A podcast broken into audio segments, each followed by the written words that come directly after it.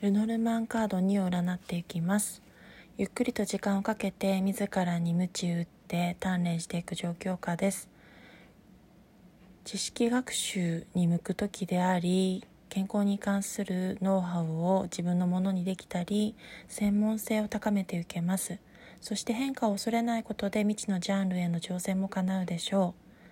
う。契約ごとのスカウトやオファーなど良い知らせを受け取る暗示もあります。ですが自身の未熟さが物事において災いしやすい時ですのでライバルの出現や裏切りスキャンダルの気配には注意が必要です。そこをしっかり抑えて注意を払うことによって基盤が整い成果を出し自分自身を解放することが叶うことによって生まれ変わりのチャンスを生かせればハッピーエンドを未来に受け取れるという鑑定でした。